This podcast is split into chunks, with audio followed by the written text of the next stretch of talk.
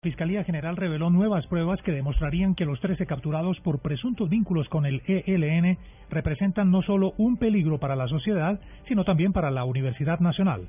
Paola Santofimio.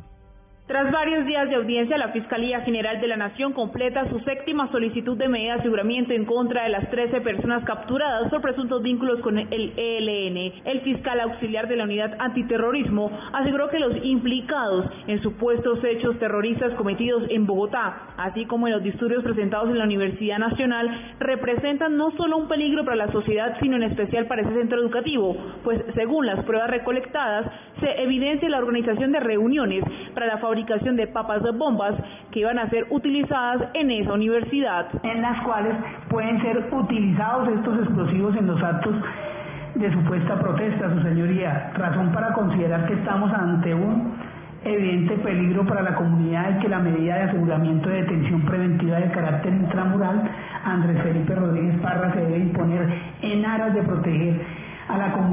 Igualmente ratificó el fiscal en su intervención el peligro que además podrían representar en la obstrucción de la justicia, pues recordó las amenazas de las que fue víctima al parecer un testigo de ese proceso. Paola Santofimio, Blue Radio.